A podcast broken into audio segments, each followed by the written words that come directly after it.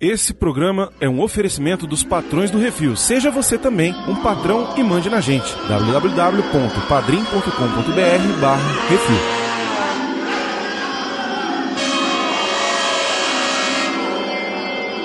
Yo ho, yo ho, a pirate's life for me. We pillage, we plunder, we rifle and loot. Drink up, me heart is your ho. We kidnap and ravage and don't give a hoot. Drink up, me heart is your ho. Yo ho, Bring me the horizon. One Piece é real, procurem por ele. Não tem mais? Ô, diabo, que é isso assim, rapaz? yo ho, yo ho, a pirate's life for me. We kindle and char and flame and ignite. Drink up, me heart is your ho.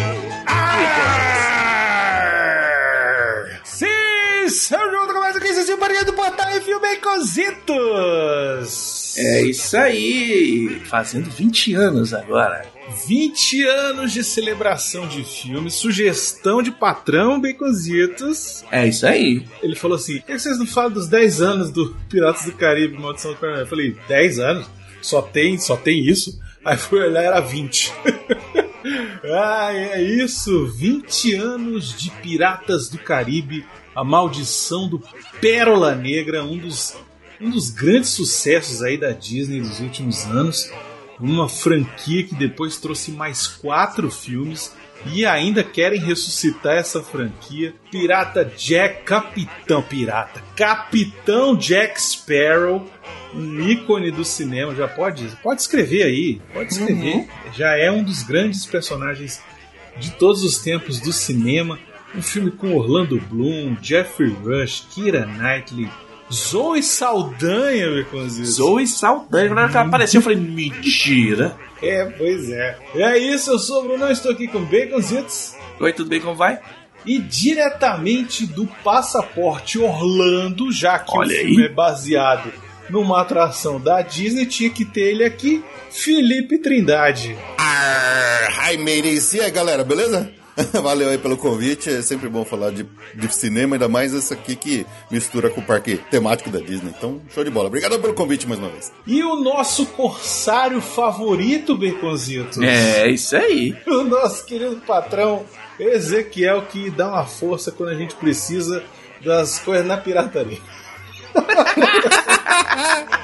Salve, estamos aí. Precisar, só chamar. É isso aí. Daqui a pouco a gente volta pra falar sobre essa pérola do cinema. Volta, já vai, Mundinho.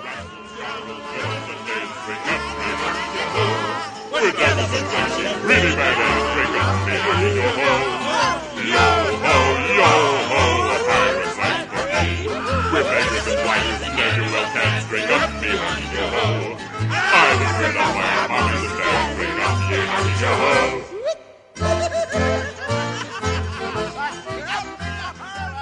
É isso assim, programa do Refil.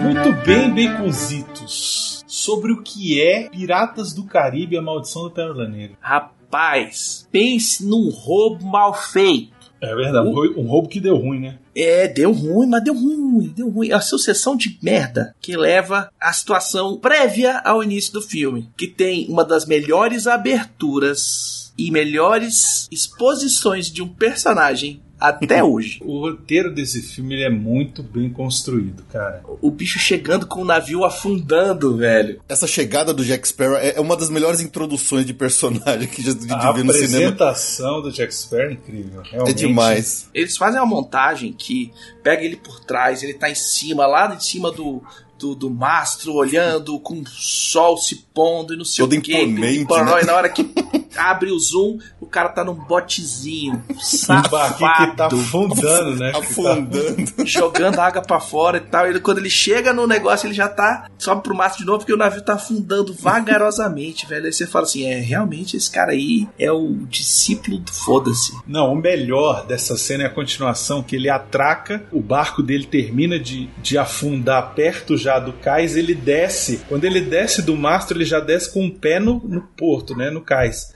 É. Ele vai andando e tem o cara lá, o vigia lá, o cara do- que vai cobrar a taxa de quem vai amarrar o, navio- o barco ali. Aí ele "Ô, aí ó, ó, o barco aí, a taxa. É, não Um sei quantos shilling. shilling. Aí ele fala assim: vamos fazer o seguinte: é, três shilling nenhuma pergunta, beleza? O cara, boa tarde, seu Smith. Não, e ele passa e já rouba uma, uma saquinho de moeda do cara ali mesmo, quer dizer. ah, é, ele já lucrou em cima desses três aí. Cara, uma introdução perfeita de personagem. Ali você já sabe tudo que você precisa saber sobre o cara, né, bicho? É muito bom, é muito bem feito. O mais legal é que na abertura também dele, que quando ele tá chegando tem três piratas enforcados, né? Aí tá escrito, é, piratas, isso é um aviso. E pirata sabe ler? Mapa, pelo menos. O mapa tem só desenho, só figura. Qual é o lance do, do Piratas do Caribe? O Felipe Trindade, você que é especialista na Disney hoje. Cara, Piratas do Caribe, apesar de hoje, né, com as gerações mudando, tem muita gente que acha que a atração que tem lá nos parques veio por causa do filme, mas na real ela é uma atração original lá da Disneyland, lá na Califórnia, ainda criada ainda nos tempos de, de Walt Disney ainda, né? Que lembrando que o parque da Disneyland na Califórnia abriu em no- 1955, é, e o Piratas do Caribe, eu só não lembro se foi uma atração que abriu junto com o parque, mas ela foi criada lá na época ainda do Walt, e é aquelas brincadeiras de, de, de várias atrações que tem, né? Que eles criaram o original, conceito ali, de um passeio pelo meio do Caribe, onde você tem ali uma cidade sendo detonada por, por piratas que estão roubando, estão fazendo leilão, estão fazendo um monte de coisa. E aí essa atração depois ela foi replicada nos outros parques da Disney. Então em Orlando, que abriu em 71, o parque não abriu com Piratas do Caribe. Aí quando todo mundo foi lá visitar o parque de Orlando, né, o Magic Kingdom falou: "Pô, mas cadê o Piratas do Caribe?" Aí eles correram pra fazer um Piratas do Caribe lá porque todo mundo queria saber dessa atração, que é o famoso Dark Ride, né? Um barquinho, eles chamam de também de log flume. Você senta no barquinho, o barquinho vai no riozinho de água e você vai vendo as coisas passando ali em volta. Ele não é, não tem radicalidade, não tem nada. E é uma atração que sempre foi tão popular até hoje, né? Desde que ela abriu, ela é uma atração uma das mais populares dos parques. E a Disney, na sua busca por uma nova franquia de cinema ali, na época que Senhor dos Anéis estava em altíssimo no cinema, que Harry Potter estava em alta no cinema, que tinha outras franquias de, de aventura e fantasia, né? a Disney estava procurando o seu, né? A sua franquia ali, e eles foram atrás dos parques. Um dos principais candidatos era justamente Piratas do Caribe, que é uma atração que ela tem muito storytelling, tem muito personagem, ela tem muita coisa ali que dava pra explorar, e aí que eles criaram todo esse filme em cima dessa atração. Então, o interessante é que o, o Capitão Jack Sparrow é um personagem original dos filmes, ele não tá na atração, mas depois que o filme saiu, eles pegaram e colocaram, introduziram né, o Jack Sparrow dentro da atração. Então, hoje a gente vê o, o Capitão Jack Sparrow lá na- na- em, em vários momentos da atração. Tem muita gente que acha que o filme inspirou a atração, mas na verdade é o contrário. A atração inspirou o filme e aí o filme voltou e inspirou de volta a modificações da atração. É, pois é, o filme ele acabou com a maldição de filme de pirata, né? Que tava rolando desde meados da década de 70, né? Na década de 60 e 70 tinha muito filme de pirata, né? Principalmente na década de 50, 60, tinha muito filme. Errol Flynn, por exemplo, que ele ganhou dinheiro fazendo filme de pirata tá nesse gibi. Mas eram as épocas de, de Hollywood, né? Tinha Cowboy e o Índio. Faroeste, Aí é, depois exatamente. foi pro Capa Espada, e depois Isso. foi pro filme de polícia, porque não podia mais fazer filme de cowboy de índio. É, pois é. Se eu não me e engano, acho que última é- tentativa é antes do. Piratas do Caribe foi aquela Ilha da Garganta Cortada, né? Sim, é bem legal esse filme. Que foi um filme que foi um fracasso inacreditável. A galera falou: chega, nunca mais a gente vai fazer filme de pirata porque é uma bosta, ninguém mais quer ver isso. Filme de pirata também consideram Waterworld filme de pirata, né? Tipo, não é de pirata ali. Ele tentou ser um apocalíptico com pirata que não. É o Mad Max às, às avessas. É o Mad na Max na, verdade. água, né? mais do que pirata, é o Mad Max na Exatamente. água, né?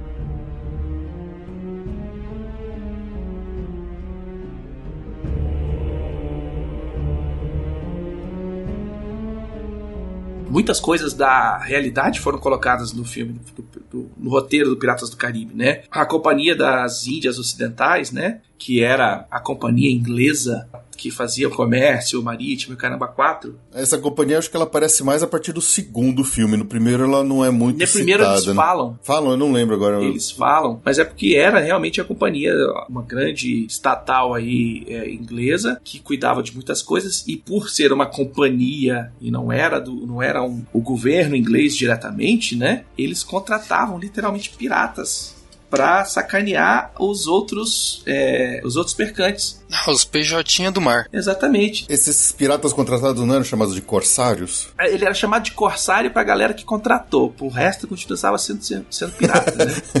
Eles falam umas coisas, uma coisa dessa ali no comecinho, quando eles estão discutindo que fim vai levar o Jack Sparrow ali no, no início, né? Se vai enforcar, se eles vão prender, se eles vão fazer o que eles vão fazer, até a hora que ele começa a fugir e a menina desmaia. Não, na verdade ela cai antes, né? Dele fugir. Ah, sim, é, ela cai antes, ele salva Cai ela antes e depois ele tá tentando. que Ele tá pirata. Isso, enrolando isso, isso. aqueles dois guardinhas lá, falando assim: ah, então tá tendo festa lá no front e vocês estão aqui cuidando desse naviozinho.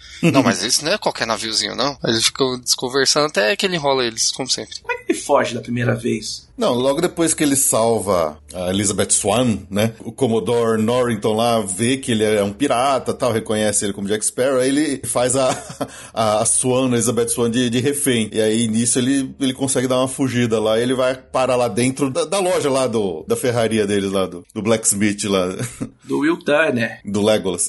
Exatamente, do Legolas. Nossa, cara, porque apareceu o Legolas eu falei assim: caracoles, velho, é mesmo. Ah, não, pra mim é Luke Evans, não tem como não. É a cara do Luke Evans, mano. E toda a parada mística do filme é em cima de um tesouro que foi roubado dos astecas e que tinha um- uma maldição em cima, não é isso? É, é um tesouro amaldiçoado pelo próprio Cortez, né? Hum. Que os- o Cortez roubou dos astecas e aí os astecas meteram uma, uma maldição em cima daquele ouro todo lá e quem pegasse o ouro seria amaldiçoado. E aí fica nesse esquema aí, tem o pessoal tentando reaver a última moedinha do tesouro, e eles acham que é a Elizabeth. E a gente sabe desde o começo do filme que tem aquela treta que, né, que o, a Elizabeth roubou o medalhão do bonitão do Legolas, né? Do Will Turner. Isso, quando eles eram crianças. O filme começa com a Elizabeth pequenininha, no, no- criança no, no- no navio, e Uhum. eles encontram os destroços, aí tem uma criança lá flutuando no, meio dos destroços, eles salvam a criança, que é o Will Turner, né, o Legolas. Uhum. E aí ela vê esse negócio, ela, putz, ele, o moleque é pirata, eu vou tirar dele pro pessoal lá não matar o moleque, coitado. E ela nisso ela vê uma, uma sombra ali, que é a, a- o, Pérola, o Pérola Negra, que é o navio dos piratas, o místico navio pirata lá, fugindo ali por entre a névoa, né? E aí depois, mais pra frente, que a gente descobre que a, a única forma que eles têm de tirar a maldição é se eles devolverem todo o ouro, todos, as, todos os pedaços ali de ouro do, do, do tesouro do, do Cortez que eles roubaram. É ouro e sangue. Só que vem a história aqui. É, Eles não perceberam que eles fizeram a cagada lá que o pai do, do Will Turner, Precisava né? de o- sangue até o momento É. que ele já tinha afogado o cara. Eles afogaram, jogaram o cara no, no abismo, na água, preso num, num canhão. Aí falou assim: fudeu. Agora a gente não tem mais o cara pra pegar de volta nem a moeda dele, nem o sangue dele. E aí tem toda essa treta aí dos que, que é a motivação dos piratas, né? Do, do- dos piratas do Pérola Negra. A Do Jack Sparrow é virar capitão do Pérola Negra de novo e ficar rico e comer gente. É isso. Basicamente é isso. É sacar, pilhar. Pirata de sempre. A vida de pirata. E beber rum. É, a visão, não só desse primeiro filme, mas acho que todos, todos os filmes da série, né? Eles, os piratas, eles sempre têm essa visão de liberdade deles, né? Então eles não querem estar presos a lugar nenhum, a nenhum porto, a nenhuma família, nenhuma governo. Eles querem ter a liberdade que eles querem ter o navio deles pra fazer o que eles quiserem, sacanear o que eles quiserem e pilhar a cidade que eles quiserem, né? Então é isso que é, é, o Jack Sparrow acho que ele tem essa, ele quer de volta o navio dele, que é o Pérola Negra. Eu acho que é muito louco aquela hora que eles que, que eles estão em batalha com os dois navios, dando tiro pra tudo quanto é lado, abrindo um monte de buraco. Ele tá preso dentro do navio pela tripulação que se amotinou contra ele, mas mesmo assim ele tem o navio é dele, né? Ele aí fala assim: para de fazer buraco no meu navio! Ele fica putaço. Acho muito bom Puta vida, velho. É muito bom. A caracterização do Jack Sparrow é muito fantástica, né? Cara, demais. que o o Johnny Depp ele agregou tanta coisa no personagem porque ele tem esse esquema daquele andar meio todo troncho dele que o Johnny Depp falou que era o inverso da maresia. Ele tá tão acostumado a ficar dentro do barco, vagando para um lado e para o outro, quando ele fica na terra, ele fica fazendo aquela jogada do mar na terra, porque ele tá acostumado. E o andar do Jack Sparrow é isso, ele acha que tá dentro do barco, tendo que se equilibrar. É, então, tem um monte de curiosidades sobre o Jack Sparrow, né? Primeiro deles, de, de todas as curiosidades, é que o roteiro tinha sido escrito no início dos anos 90, né? E aí, de alguma forma, esse roteiro caiu na mão do Steven Spielberg. Anos 90, né? Então. É, e aí ele queria dirigir o filme com o Bill Murray, o Steve Martin ou o Robin Williams fazendo o Jack Sparrow. Só que a Disney não deu permissão para que o filme fosse feito, e aí ele foi fazer o quê? Outro filme de pirata, que ele foi fazer o Hulk. Ele tava nessa de fazer filme de pirata nessa época, enfim. E aí a Disney começou a achar assim: ah, não, vamos botar essa merda no, no vídeo. Né, vamos fazer um filme direto pra vídeo. Bota o Cary Elves aí, que ele parece o Errol Flynn, a gente bota ele e bota ele de Jack Sparrow. Só que aí começaram a crescer as potencialidades da história e o papel foi oferecido pro Robert De Niro. Caralho, velho. Ele recusou, exatamente porque na época falava assim, ó, gente, filme de pirata não dá mais, não dá mais filme de pirata. E também o escritor do, do roteiro, o Stuart Beatty, ele é australiano, né? E ele tinha feito o Jack Sparrow com o Hugh Jackman em mente. Porra, ia ser foda, hein? Inclusive, o primeiro nome do personagem era até uma referência do, do- ao nome do ator, né? Uhum. Só que a Disney falou, cara, o bicho ainda não é muito grande, sabe? Tipo, cara, beleza, ele fez o Wolverine aí, mas não- ainda não é uma estrela suficiente e tal. E aí acabou oferecendo o papel pro Johnny Depp. Na época, o Johnny Depp, apesar de ser um ator que era respeitado, já tinha feito muita coisa grande, ele não dava bilheteria, entendeu? Ele só fazia filme com o outro lado. Fazia Tim muito filme com o Tim Burton, fazia uns filmes mais alternativos também e tal. Só que aí o que, que acontece? O cara, o maluco do Johnny Depp, ele começou a estudar o papel, né, velho? Ele começou a, a pirar em cima do Jack Sparrow. E aí, Uhum. e primeiro ele chegou com a ideia pra Disney e falou assim: Olha só, olha essa ideia, eu não quero que ele tenha nariz. Ele tava lutando, cortaram o nariz dele fora e o nariz que ele tem é costurado. E aí, ele não vai ter medo de nada, mas ele vai ter medo de, tipo, cheirar pimenta e ficar doente de resfriado, sacou? O nariz dele ia voar se ele espirrasse. É, sei lá. E a Disney falou assim: Isso é idiota, mano. Que porra, ideia de merda do cacete. E aí eles Menos, desistiram dessa menos. ideia. A ideia dos dentes de ouro no filme foi ideia do Johnny Depp. Ele falou, velho, esse cara tem que ter o dente tudo de ouro. E aí ele mesmo, por conta própria, foi no dentista e mandou, velho, bota aí, bota aí os dentes de ouro pra caramba aí. E aí quando ele chegou pra fazer o teste, ele já tava com os dentes de ouro. Aí o pessoal falou assim: Ah, tá bom, deixa isso aí.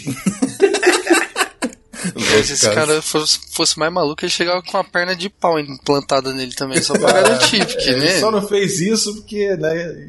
Que não dava pra desfazer. É, dente de ouro ainda dava. E a outra coisa foi que ele pesquisando os piratas, ele falou, cara, os caras eram considerados tipo o astro do rock and roll, sacou? Na época. Uhum. Os caras eram famosos e tal, cada um mais maluco que o outro. Tinha lá o Barba, ne Barba Negra, né? O que Barba botava- Negra é. Era Negra é um sinistro. louco. Ele amarrava uns pavios na, na barba, acendia, vinha parecendo um maluco, né? Aí falou, velho, os caras eram os, os roqueiros, eram os, os Ozzy Osbourne da sua época, né? E aí ele falou, velho, eu vou, eu vou fazer o seguinte, eu vou fazer o Jack Sparrow como se ele fosse o Keith Richards. E aí ele imitou, ficou imitando os trejeitos do Keith Richards, tocar guitarra, andar, falar, não sei o quê. E aí depois botaram o Keith Richards como o pai dele, né? Não, é engraçado, quando você descobre isso, você volta a assistir de novo, assim, você vê uma entrevista do Keith Richards, aí você fala assim, caralho, ele é igualzinho. Ele pegou exatamente os trejeitos do, do Até maluco. os, os penduricalhos no cabelo que o Keith É. Richards bota e tal, aquela, aquela bandana. É o Keith Richards todinho, velho. E aí, tipo, no dia que eles foram ler o script, o Johnny Depp ele já veio, sabe? personagem. No personagem, exatamente. E aí todo mundo ficou meio maluco assim. Os executivos da Disney, caralho, velho, que porra é essa? Esse cara tá bêbado, ele é gay, que diabo é isso? Não sei o quê. E aí o, o Michael Eisner, que era o CEO da Disney na época, ele falou, velho, esse cara tá estragando o filme, velho. Falou pro diretor, né, que é o Gore Verbinski. Falou, não, tem alguma coisa aí, vamos deixar, vamos, vamos acreditar. Só que o lance é o seguinte, ele tava com medo, o Michael Eisner, na época, porque o último filme da Disney tinha sido um que era baseado também em uma atração da Disney, que era o Barry e os Ursos Caipiras, que é baseado numa atração que tem lá na Disney, Chama Country Bear Jamboree. isso, que são os ursinhos cantando e tal, não sei o que. Que, tipo, sei lá, eu não vi o filme até hoje, deve ser um lixo, né? Nunca vi esse filme também. E aí o Michael Eisner ficou vendo aquilo, aí ele falou, caraca, essa porra já é filme de pirata, já tá embaixo é filme de pirata. O cara me vem parecendo um bêbado. Eu vou encerrar a produção disso aí. E aí o Gorb Verbinski ficou bolado assim, falou: esse cara vai fazer alguma merda e a gente tem que produzir coisa para quando esse cara vier visitar a gente daqui a 20 dias, ele vai ter que ficar surpreso com o que a gente está criando, entendeu? Aí ele chamou, fez uma reunião com os artistas conceituais e tal, e aí começou a trazer referência do parque, das, das coisas da atração de dentro do parque, fez as artes conceituais e tal, não sei o que. Diz que quando o Eisner foi lá visitar, que tava indo para fechar o negócio, falava: Não, essa porra de Johnny Depp é o caralho. Chegou lá, ficou encantado com as paradas que os caras estavam colocando, com a ideia do conceito das coisas do Barbosa, do Will Turner, a história da maldição e tal. Que ele falou: não, tá, beleza, vamos dar sinal verde pra essa porra aí. Só que eu quero o seguinte: o filme não pode se chamar Piratas do Caribe. O filme tem que se chamar Piratas do Caribe, A Maldição do Pérola Negra. Ele que falou. Ah, isso veio do Eisner? Não sabia. O pessoal falou assim: mas rapidão, deixa eu te contar um negócio. É, a maldição não é do Pérola Negra.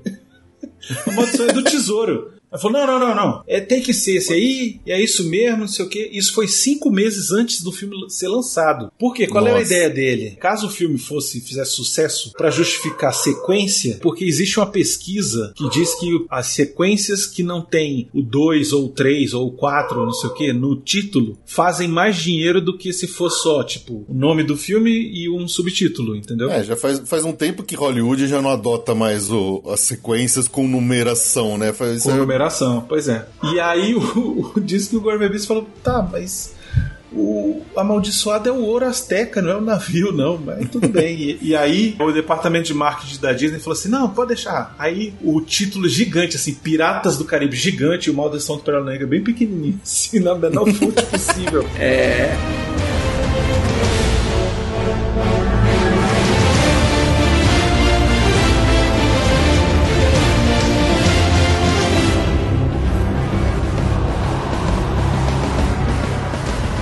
Você que quer ouvir a sua cartinha lida, envie para o CO2 e nós do Refil vamos lê-la ao vivo. Ah, você, você pode enviar para Portal Portal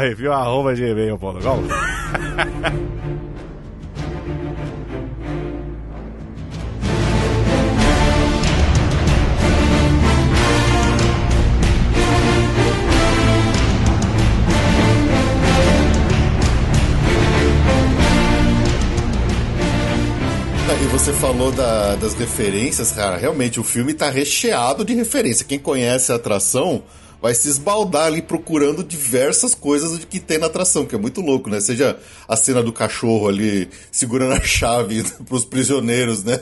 Não, melhor é a frase do Jack, né? Que ele fala: esse cachorro nunca vai se mexer.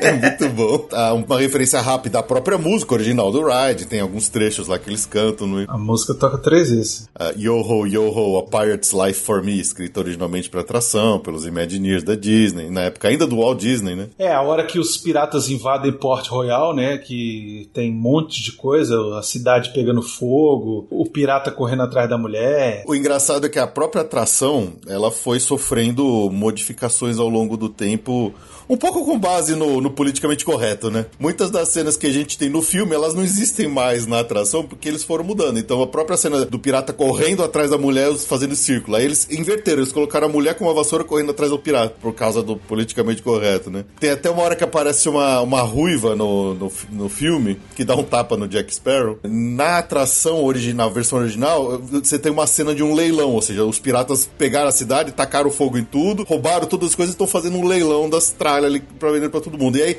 entre as coisas que eles estão vendendo, tem uma gordinha e uma ruiva. Estão vendendo as mulheres. Na atração, a cena, eles estão vendendo a gordinha e ninguém quer pagar pela gordinha. Aí os caras falam assim: traz a ruiva, traz a ruiva, porque eles não querem pagar pela gordinha. Recentemente, né, faz uns anos, que eles trocaram essa cena. A, a ruiva não é mais uma, uma moça que tá sendo vendida, ela é uma pirata, que chama Red, R-E-D-D, né?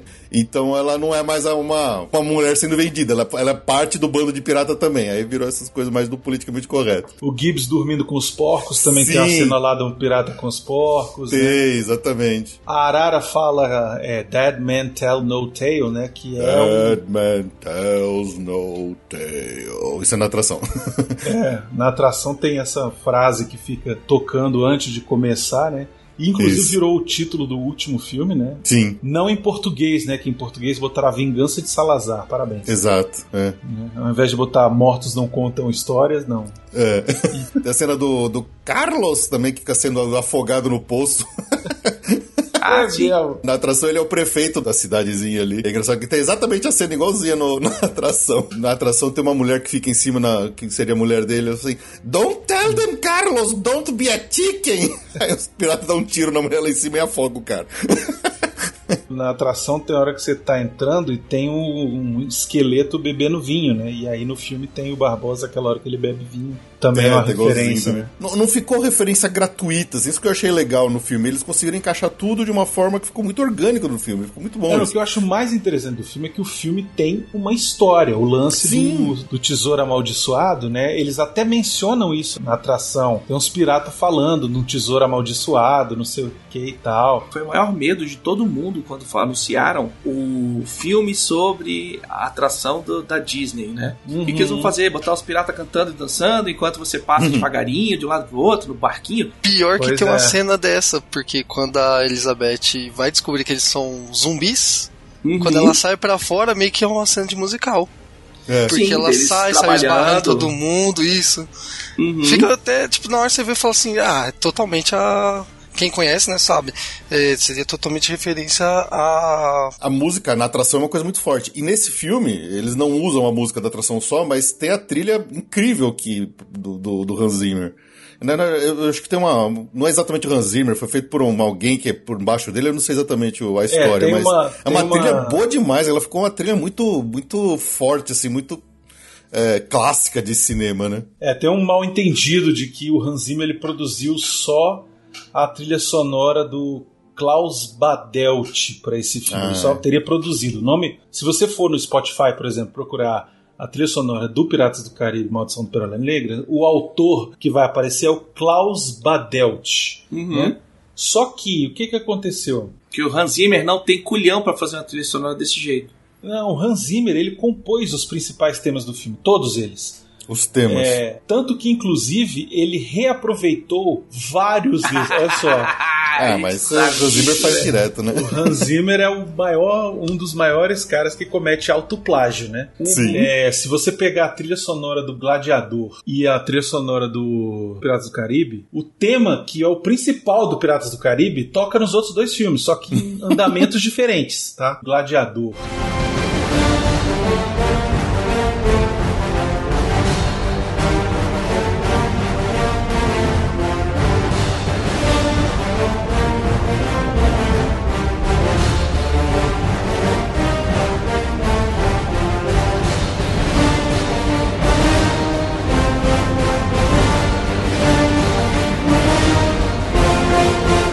Piratas do Caribe.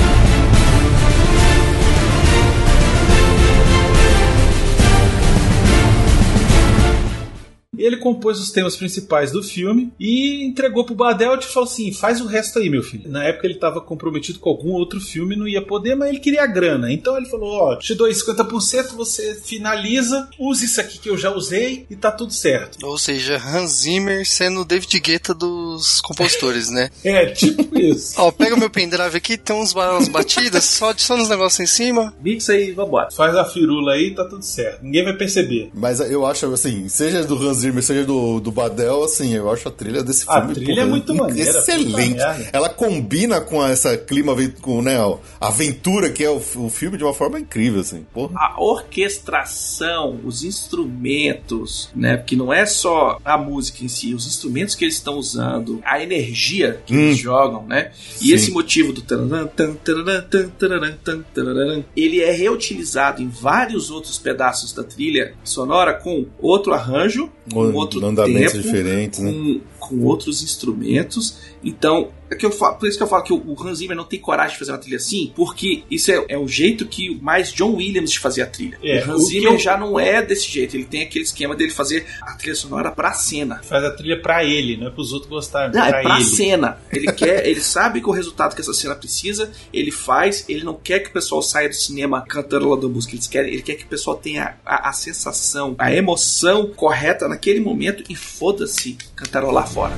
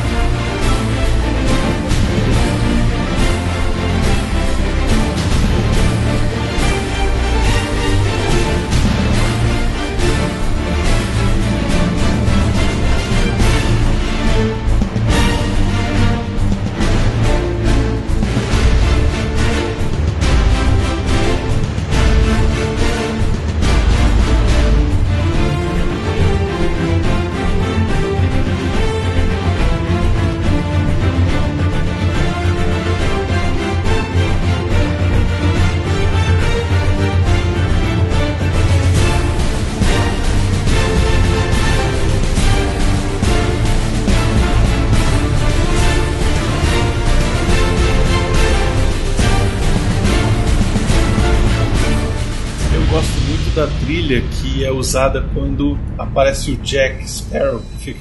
Tan, taran, tan, É uma, taran. é uma trilha mais cômica, né? Muito É boa. mais cômica, assim, eu gosto muito, cara. Acho muito legal.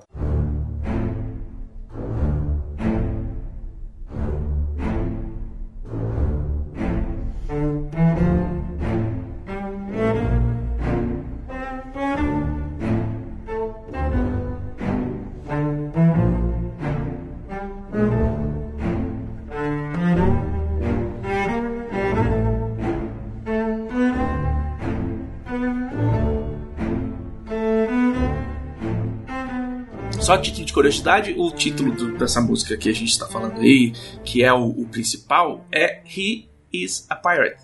Ele é um pirata. Que é uma frase que é dita pro Will e não pro Jack Sparrow. Não, na verdade é dito pro Jack Sparrow quando arrancam a, a manga dele e tem o P Mas no tatuado começo do filme, que ela rouba o medalhão do Will, Ah, ela, sim. ah, ele é um pirata. E no final, que pergunta, é, você é um ferreiro? Ele não é um ferreiro, ele é um pirata. É, mas tudo bem, esse faz o arco do Will Turner é esse, né? Mas aquela roupinha não era de pirata, era de Mosqueteiro. de mosqueteiro. Eles pegaram ali, chegou no final do filme, eles não, se- não sabiam como colocar ele no final do filme e acharam as roupas jogadas lá e falou, bota essa. Não, e daí tem uma curiosidade bacana sobre o Orlando Bloom, que é o seguinte. Primeiro, foram considerados para o papel o Jude Law, o Ian McGregor, Nossa. o Tobey Maguire, o Christian Bale, todos eles foram considerados, né? Mas no final, quando o Gore Verbinski foi bater o martelo, tava entre o Orlando Bloom e o Heath Ledger. Nossa, Caralho, velho. É, pois é, ia ser maneiro o Heath Ledger o também. eu Heath acho. Ledger acho que ia ser legal. Uhum. E aí ele escolheu o Bloom porque ele soube que o Bloom tava no trilogia do Senhor dos Anéis, né? Sabia É, que lógico, o Senhor dos Anéis tava fazendo. público. Exatamente. Ele falou, ó, vamos botar o cara que o cara tá aí na, surfando na crista da onda, né? Você lembra quando eu te falei que a galera tá escolhendo a os atores pra fazer o- o- os papéis hoje em dia pela quantidade de seguidores no Instagram? Sim, sim, Olha pois aí, é. olha aí, olha aí. Só que é o seguinte, aí começou lá as filmagens e tal, e aí ele. O Orlando Bloom começou a interpretar o personagem fazendo como se ele fosse mais maneiro do que ele realmente deveria ser, sabe? Tipo, ele queria fazer um cara mais aventureiro, mais Jack Sparrow, assim. Aí o Gore Verbinski, Verbinski chegou pra ele e falou assim: Olha só, o Will Turner, ele não é maneiro. Ele é um nerdão. Ele ainda é um nerdão, um idiota, entendeu? Então, tipo, um dia você vai virar pirata, mas agora Ele você é é só um idiota. É, exatamente. E aí ele, ah, tá bom então. Tanto que tem, acho que a primeira cena quando ele e o Jack, Jack Sparrow tão, vão, vão roubar lá o navio dos ingleses lá. O Will chega querendo falar uma frase de pirata lá e todo mundo fala assim, mano, você tá falando merda, para aí. Mano, para aí." com isso, que vergonha. Avast! Chega, mas, shh, quieta aí, quieta aí. Inclusive tem a cena que o Orlando Bloom imita o Johnny Depp, é muito bom, né? Aquela cena. Ah, sim. Aquilo ali foi ideia do próprio Orlando Bloom que perguntou pro Jerry Bruckheimer, que era o produtor, se podia fazer. O Jerry Bruckheimer falou: Não, beleza, tá tranquilo, pode fazer, tá ótimo. e aí ele botou aquilo ali.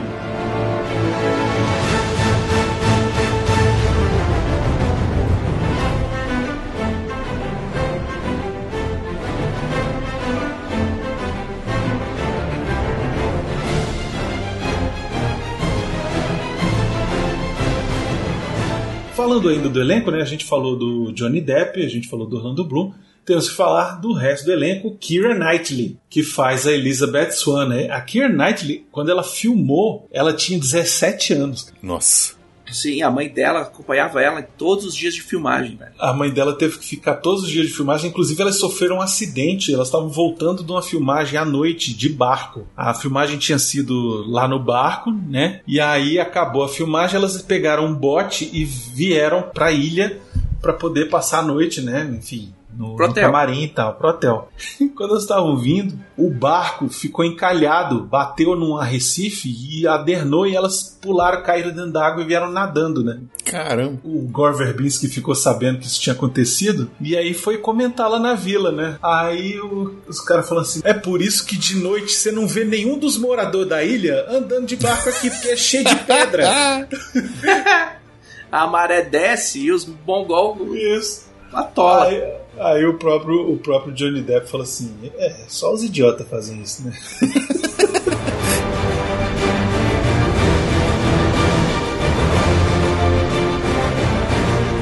Agora, esse filme tem um dos piratas mais maneiros do cinema além do Jack Sparrow, que é o Barbossa. Cara, que vilão foda, bicho. Que, que interpretação legal do Jeffrey Rush. Vamos falar da categorização, também conhecido como o figurino do filme. cara. Puta que me pariu. Cara, o figurino desse filme, o pessoal teve um trabalho muito bom. Que são roupas de época, espartilho pra tudo quanto é mulher, chapéu, uniforme dos ingleses, peruca pros governador. Tem uma curiosidade sobre o chapéu do Jack Sparrow, né? Hum, que tinha sido feito o chapéu pra ele e toda vez ele perdia a porra do chapéu dentro d'água. Estragava o chapéu, que caía o chapéu, caía E na afunda, água, né? Estragava, couro. afundava. Pois é.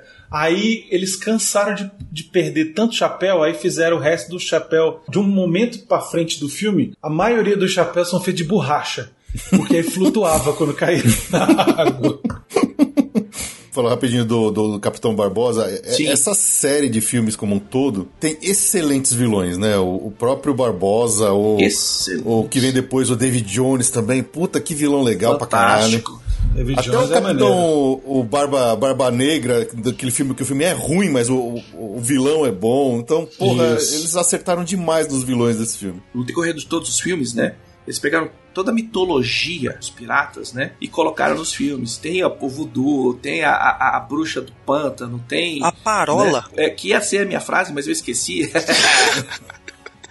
eu só lembrei em, em- em inglês, que é parley. Mas eu falei, não, eu, cara, como é que em português não lembrei? Foda-se. É, mas o que, que acontece? O, Barba, o Barbosa, né? Eles é, trocaram o nome para não ser o Barbarossa, que era o Barba Ruiva, que foi um pirata verdadeiro, né? Um pirata turco, que foi um pirata lá no Mar Egeu, no Mediterrâneo, antes de virar almirante da frota do Império Otomano. E é engraçado que depois eles pegaram isso e aplicaram também no Barbossa, que ele vira membro lá da. Em algum dos filmes ele, ele tá. Da Marinha. Tá, ele tá da Marinha, exatamente. é. Uhum. Muito, muito bom. Mas é o que eles faziam. Eles pegavam, eles precisavam de pessoas que tinham conhecimento, tinham é, é, é, XP, né? Vamos falar assim, na, na pirataria para poder combater a pirataria. Sim, verdade. Mas o que que acontece? O Gorb Verbinski, é, ele disse que o Jeff Rush foi a terceira escolha dele pro Barbossa. Ele escreve- chegou a escrever uma carta pro Jeff Rush falando, olha só, infelizmente vou ter que ficar com você porque você é a minha terceira escolha.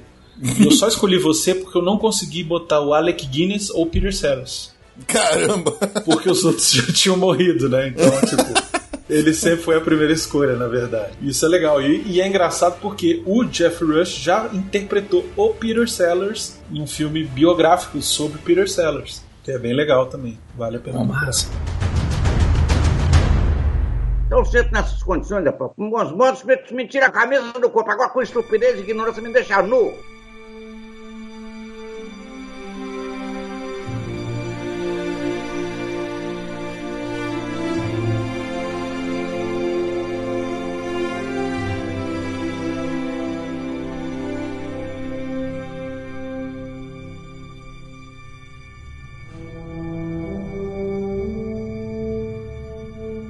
Agora, não, vamos falar dos peitos da Kira Knightley.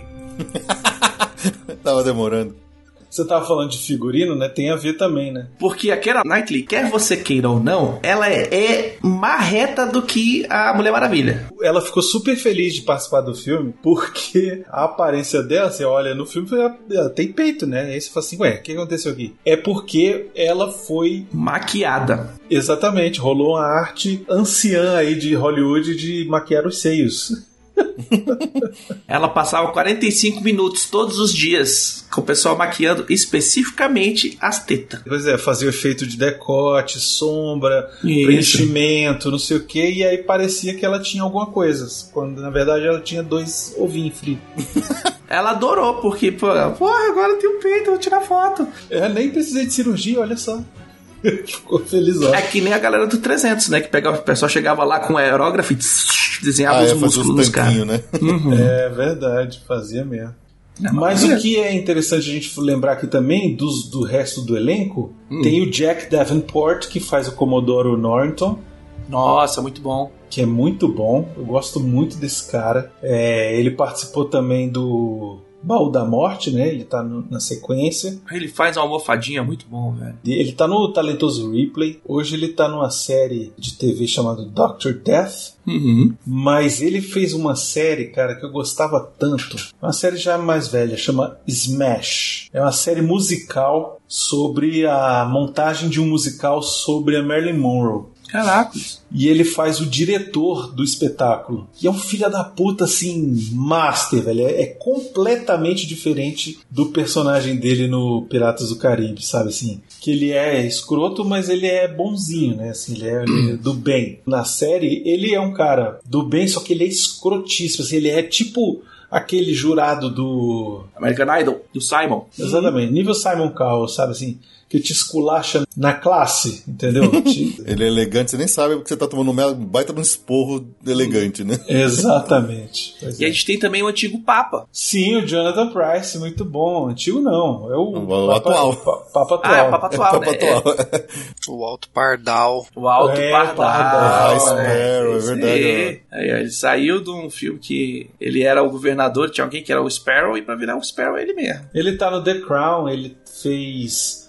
Cara, tem um filme dele que é muito bom, que é Brasil, o filme. Uhum. Esse filme é muito foda, Ele é cara. o personagem principal, Ele é né? o personagem Brasil. principal, exatamente. que mais? Tem a Zoe Saldanha que odiou fazer o filme. Oh, odiou participar dessa Mandou merda. todo mundo tomar no cu. Ela disse, enfia essa porra desse negócio no cu, esses caralho. O que que acontece? Ela tava começando. Esse era tipo o quarto ou quinto filme dela. E o primeiro filme blockbuster, assim, tipo, nível alto. Então ela chegava no set, no estúdio, tipo, ela tava acostumada com filme independente. O povo cagava gigante pra mulher, sacou? E aí ela falou: ah, gente. Assim, o elenco era ótimo, mas as coisas políticas que acontecem em portas fechadas, sabe? Ah, essa galera vale e essa galera figurante não vale, entendeu? Tipo, a mesma coisa que os atores. Tá todo mundo ali atuando, velho, sabe? Ela ficou putaça com esse negócio. Ela disse que quase desistiu de ser atriz. Ela tinha 23 anos. Falou: foda-se foda-se essa merda. Entendeu? Eu não vou me colocar nessa situação de novo. A pessoa me desrespeitando. Porque olha meu número na folha da chamada. Acha que eu não sou importante. Ah, vai se fuder. E aí, ela depois, ela repensou porque o, o Jerry Bruckheimer viu a entrevista dela e encontrou com ela não sei aonde depois e foi pedir desculpa. Falou, ó, você me desculpe e tal. É, normalmente eu gosto de deixar todo mundo à vontade para trabalhar nos meus filmes, não sei o quê. E eu vi que você não ficou muito feliz de ter participado e tal. Porra. Aí ela disse que, pô, gostou do cara ter pelo menos, sabe, ido lá e, É, e conversado, né? e ter Tipo assim, conversado. Pois Ele é. o, o cara é o produtor da parada toda, mas ele não controla o dia a dia de todo mundo, né? Ah, e o que, que não é o futuro, né? Porque ela Uhum. não desistiu, continuou atuando, ela simplesmente tá. Dos três filmes de maior bilheteria da história do cinema, ela tá em dois. Não, tá em três. Ela é a Nightiri e ela é a. Mas a Gamora no, no Guerra Infinita, né? É, se for contar é, sagas estelares, então tem, né? Star Trek. Pois é. Um dos maiores ícones de, de, de atrizes negras do cinema, que foi a Michelle, a Michelle Nichols, como a Uhura, né? Ela ocupou o espaço dela lá também. Agora, a gente tem dois personagens que a gente precisa falar, velho. Que é o Raggett, que é feito pelo Mackenzie Crook, e o Pintel, que é feito pelo Lee Arenberg. Sim, são os dois patetas, né? Os dois patetas. É, o bicho sem o olho e o outro, velho. Puta E que o pariu, gordinho, velho. É engraçado Exato. que tipo, o nome dos dois não é dito até o terceiro filme, né? Só no terceiro filme é que mencionam eles pelo nome. Então, tipo, a gente só não, não sabe o nome dos personagens até o terceiro filme. Tem uma outra curiosidade muito boa que eu nem botei na pauta, que é o seguinte: esse filme foi responsável pelo Peter Jackson quase ficar maluco e mandar praticamente refazer os fantasmas do Retorno do Rei. Ah, sim. Por causa Ah. dos efeitos especiais do. Puta, é Porra, foda mas demais. ó, O filme, o trailer dele foi colocado na exibição do Duas Torres. O Duas Torres é de 2002, Retorno do Rei e o Piratas do Caribe é de 2003. O Peter Jackson foi assistir o filme um dia, ah, vou assistir, o filme é meu, vou assistir de novo. Aí ele foi e repassaram o trailer do Piratas do Caribe. E aí quando ele viu a cena que tinha no trailer dos piratas esqueléticos andando, Andando debaixo, debaixo do mar, ele disse que botou a mão na cabeça e falou: Puta que pariu, fudeu. Tá igual os, os fantasmas do meu filme. Ele levantou na hora e foi lá na UETA. E é por isso que os fantasmas do, do Retorno do Rei são ver- esverdeados. Ah, olha só. Ele falou: Não, tá muito parecido. Te- Faz alguma coisa pra ser diferente, senão vão dizer que eu copiei. Que eu copiei. Caralho, velho, imagina. Me- mete um mudo. Bota um me- filtro aí, bota um tudo filtro. de verde. Mas assim, falando desses efeitos especiais desse filme, cara, de 20 anos atrás, Tá melhor do que o Flash. Tá melhor que qualquer coisa que é feita hoje, porque, porra, é muito bom. A- a- eu sempre fiquei impressionado, e revendo agora pra gente gravar esse episódio, as transições rápidas entre os personagens, né? Porque. o- A caverna, né? Sim, na luta na caverna é maravilhoso a transição. É, exatamente. Você só vê eles quando bate a luz do luar neles. Então, quando tem aquelas transições de cena, luz, cena, luz, cena, luz, que vai mudando da pele pro, pro, pro esqueleto, é tão bem feito, mas é tão bem feito. Fantástico.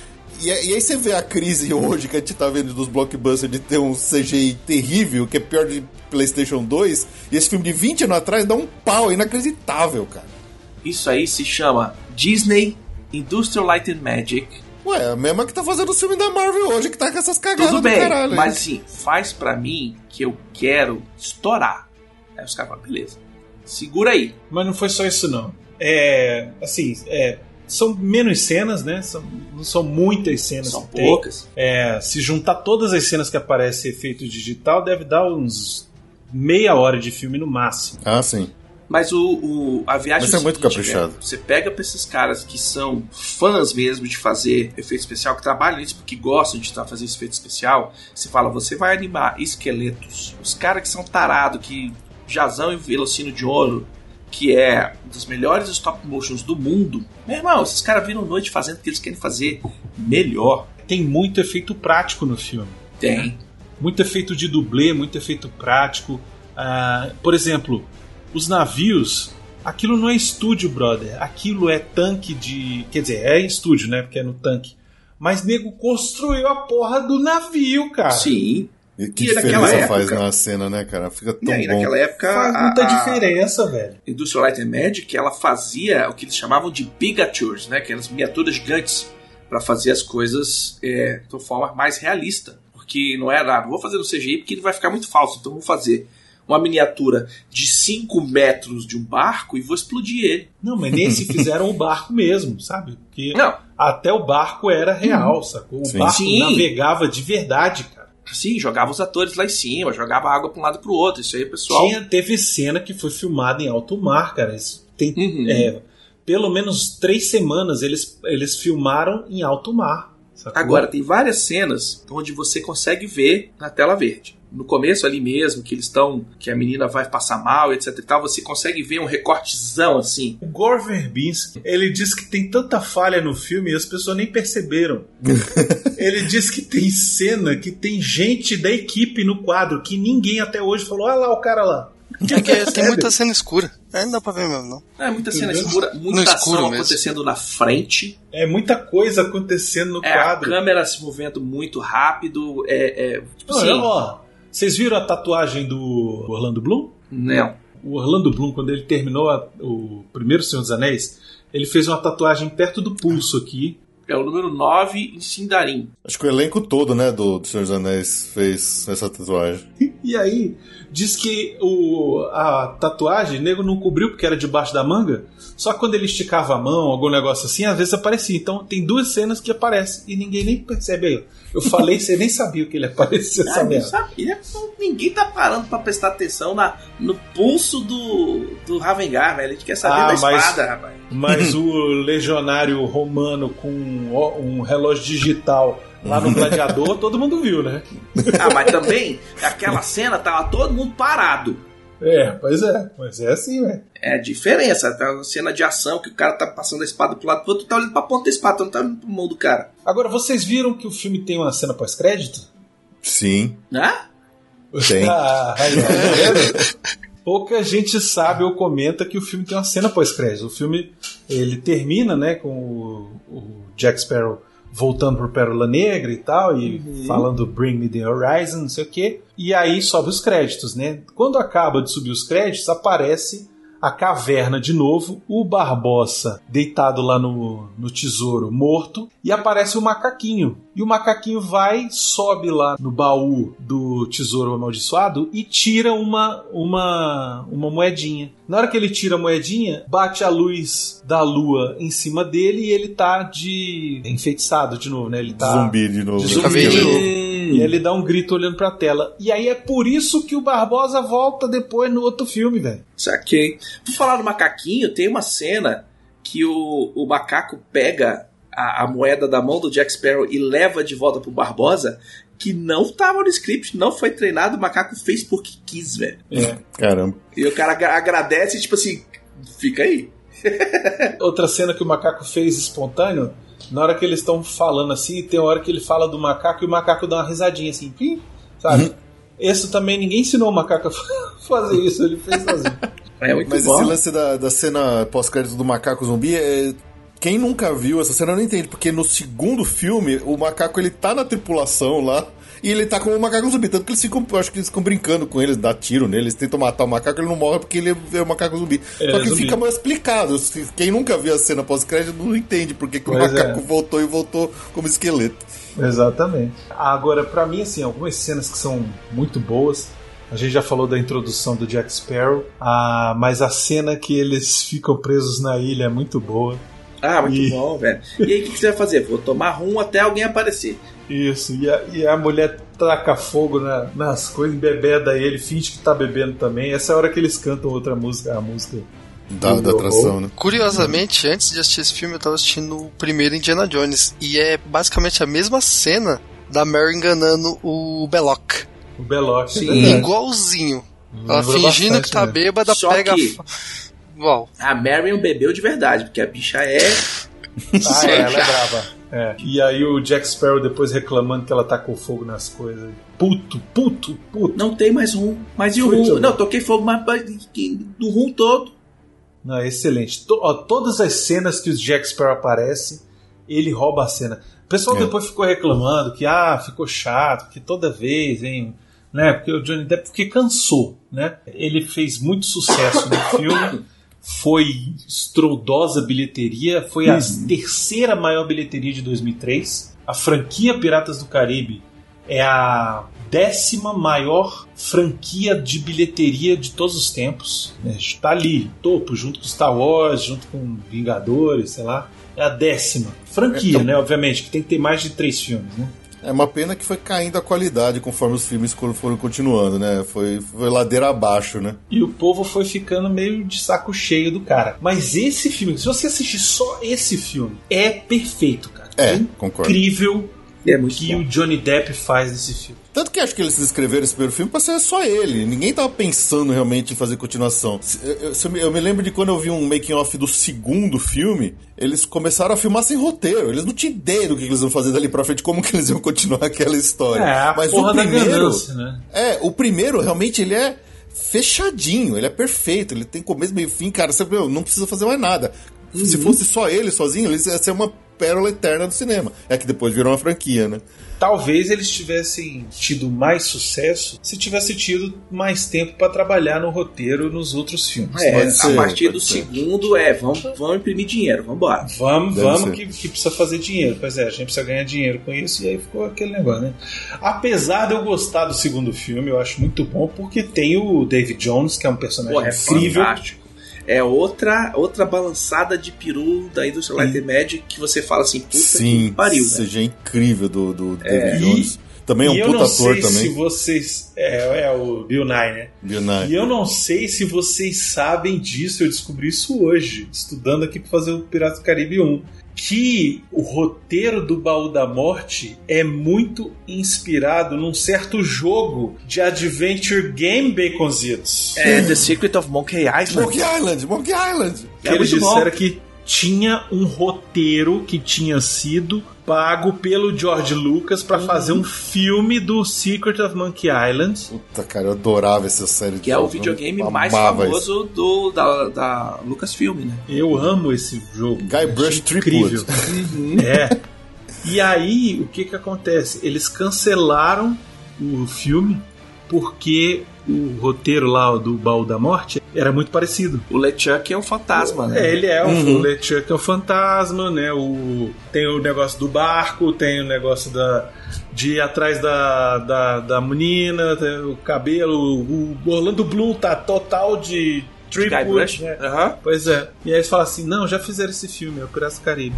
É, a gente ficou sem ver esse filme no, no cinema. Puta merda. né? Quem sabe daqui uns 20 anos, né? O segredo da Ilha do Macaco é fantástico. É pior que estamos numa, numa crescente de adaptação de jogo, né? Podia voltar Uhum. nisso. Quem sabe, quem sabe. Eu veria. De novo, É, mesmo que seja várias repetição do, do Ball da Morte. Não, outro fato engraçado sobre o, a indumentária do Jack Sparrow é que o, o Johnny Depp, cada dia que passava, ele achava uma coisa diferente pra estar pendurado nos cabelos e na barba. Não, sabe aquela. Ele tem uma, uma cicatriz aqui no, no queixo. Não sei se vocês perceberam. Hum. Essa cicatriz vai aumentando de uma cena pra outra, vai ficando maior, ficando maior, ficando maior. Isso aí foi uma zoeira que ele e o cara da maquiagem falou, eh, fizeram. Eles falaram assim: bota maior um pouquinho hoje aí. E aumentando a porta, ninguém percebia. Chegou no final, tá a puta da cicatriz aqui. Ah, é muito bom isso, velho. E, pô, eu, eu gosto da cena que ele rouba a moeda. Nossa, na hora que ele rouba a moeda, a primeira vez que eu fiz esse filme, quando ele roubou a moeda, eu falei, ah, filho da puta. Né? E a desculpa que ele dá é perfeita pro personagem. Que é tipo Sim. assim, ah, eu não podia deixar de não fazer isso. É, ele foi o único que não roubou, né? Ele ia roubar aquele baú, só que foi traído antes.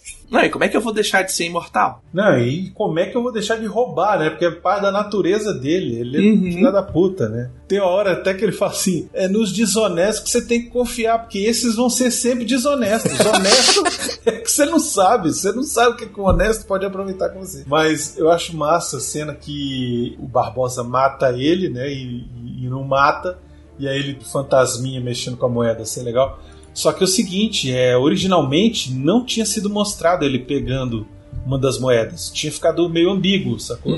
Só que aí rolando o filme para um público teste inicial, a galera ficou meio confusa, não entendeu se ele tinha moeda, não tinha e tal, não sei o que, se era desde o início, se ele sempre tinha sido um fantasma e tal. E aí, ao invés de refilmar, eles falam assim: não, vamos pegar esse take aqui e desacelerar. E aí mostrar melhor. Tanto que nessa hora que você vê, se ele, ele dá uma desacelerada assim. E ainda joga a câmera pro Will Turner falando, hã? Foi uma forma barata, né, de, de resolver o problema sem precisar convocar todo mundo pra refilmar aquilo ali. Nada, isso aí você faz uma inserçãozinha, velho, só a mãozinha lá. É, não, mas aí tem que ter figurino, tem que ter iluminação, tem Não que precisa ter nem um ser coisa, Johnny né? Depp, pode ser o... Gasta dinheiro. Podia ser outro cara, mas é o que eu tô falando. Mesmo assim, teria que ter os stand-ins, teria Ah, tem que pegar ter... o baú, tem que fazer Tem, um, um pois é. cenáriozinho aqui, jogar uma iluminação, uns quebra de Exatamente, luz. dá trabalho. né? Na Uhum. edição resolveu. Pois é.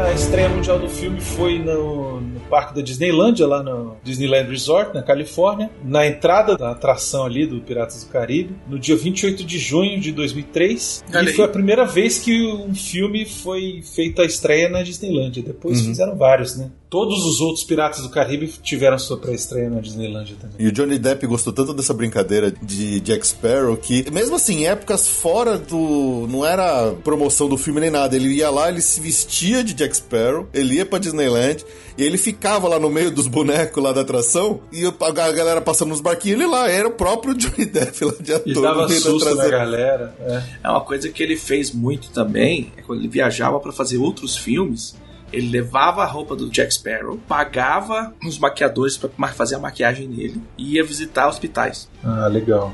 Hora. como Jack Sparrow. E a galera, pô, a molecada é uma loucura, né? Ele imortalizou esse personagem na, na história do cinema, cara. Era um Uhum. personagem que ficou muito, muito forte, Não, ficou- impressionante. É um dos grandes personagens da história do cinema. É, você fala Jack Sparrow, todo mundo sabe o que, que é. É, mas você ouviu falar de mim. É, exatamente. Você é o pior pirata que eu já vi.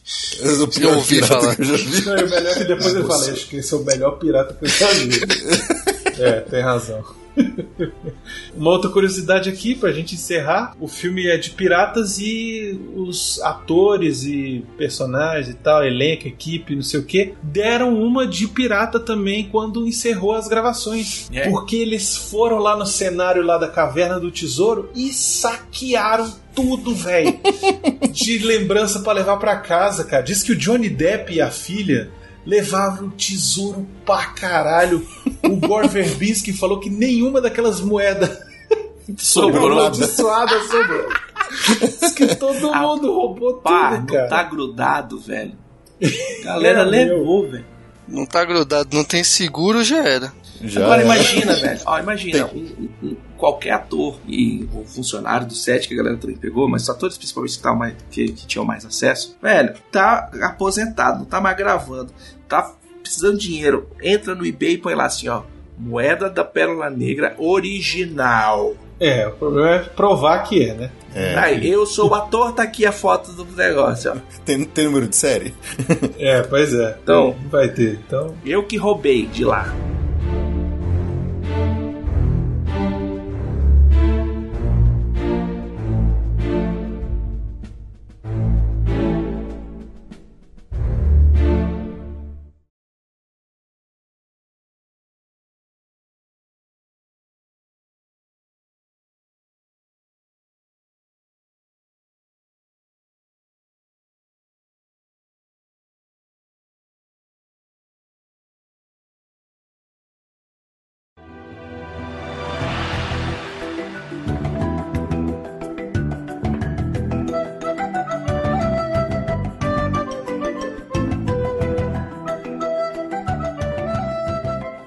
Agradecer a participação do meu amigo Felipe Trindade. Felipe, faça o seu jabá. Porra, cara, brigadão mais uma vez por ter chamado de novo. Você sabe que eu adoro aqui, sou fãzão de vocês aqui. Ainda mais ser convidado mais uma vez pra participar é sempre bom. Ainda mais falando desse tema, é um filme que eu acho legal pra caralho, ainda mais de uma atração que eu adoro, que eu sou fanático, vocês sabem disso. Então, se vocês quiserem me ouvir falando, inclusive a gente já fez episódios inteiros sobre a atração do Piratas do Caribe lá dos parques de Orlando. É só ir lá no Passaporte Orlando. Temos, estamos no, no Spotify, nos agregadores e tudo mais. Temos nosso site, passaporteorlando.com.br. Estamos no Instagram, estamos por aí. Quem quiser falar com a gente, ouvir a gente falando abobrinhas lá dos parques, é só seguir a gente lá. Brigadão. Ezequiel, nosso querido Corsário, muito obrigado. Patrão do Refil. Maravilhoso. Quer fazer algum jabá? Algum, quer fazer algum pedido especial às pessoas? Não, pior que não, porque né, eu tinha rede social Twitter lá, minha conta, mas atualmente nem uso mais, ninguém mais fica naquilo. É, eu ninguém liga mais pra Twitter. Twitter, né? Não, Tem as sim, mulher mas... lá. Ah, quem quiser, tá lá, arroba anotei aqui, que antigamente era o anota aí. Mas é aquilo também, se alguém me achar no Telegram, pode pedir qualquer coisa. Internet, eu acho qualquer coisa, cena, filme, livro, HQ, só fazer aquele jabá de pirata mesmo. Esse é o nosso Corsário, beleza? Eu não ligo não. Eu trabalho É. com isso, não recebo nada, mas fico feliz que eu ajudar os outros. É isso aí. Yo ho, yo ho, party like for me.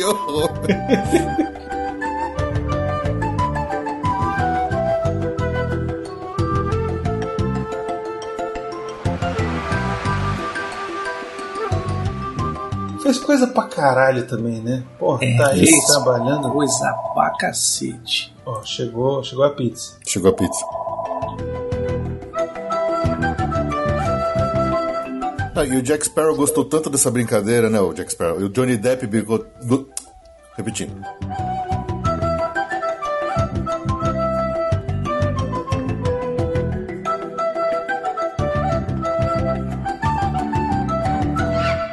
Pode ir embora, acabou a festinha. Vai pra casa, vai pra casa.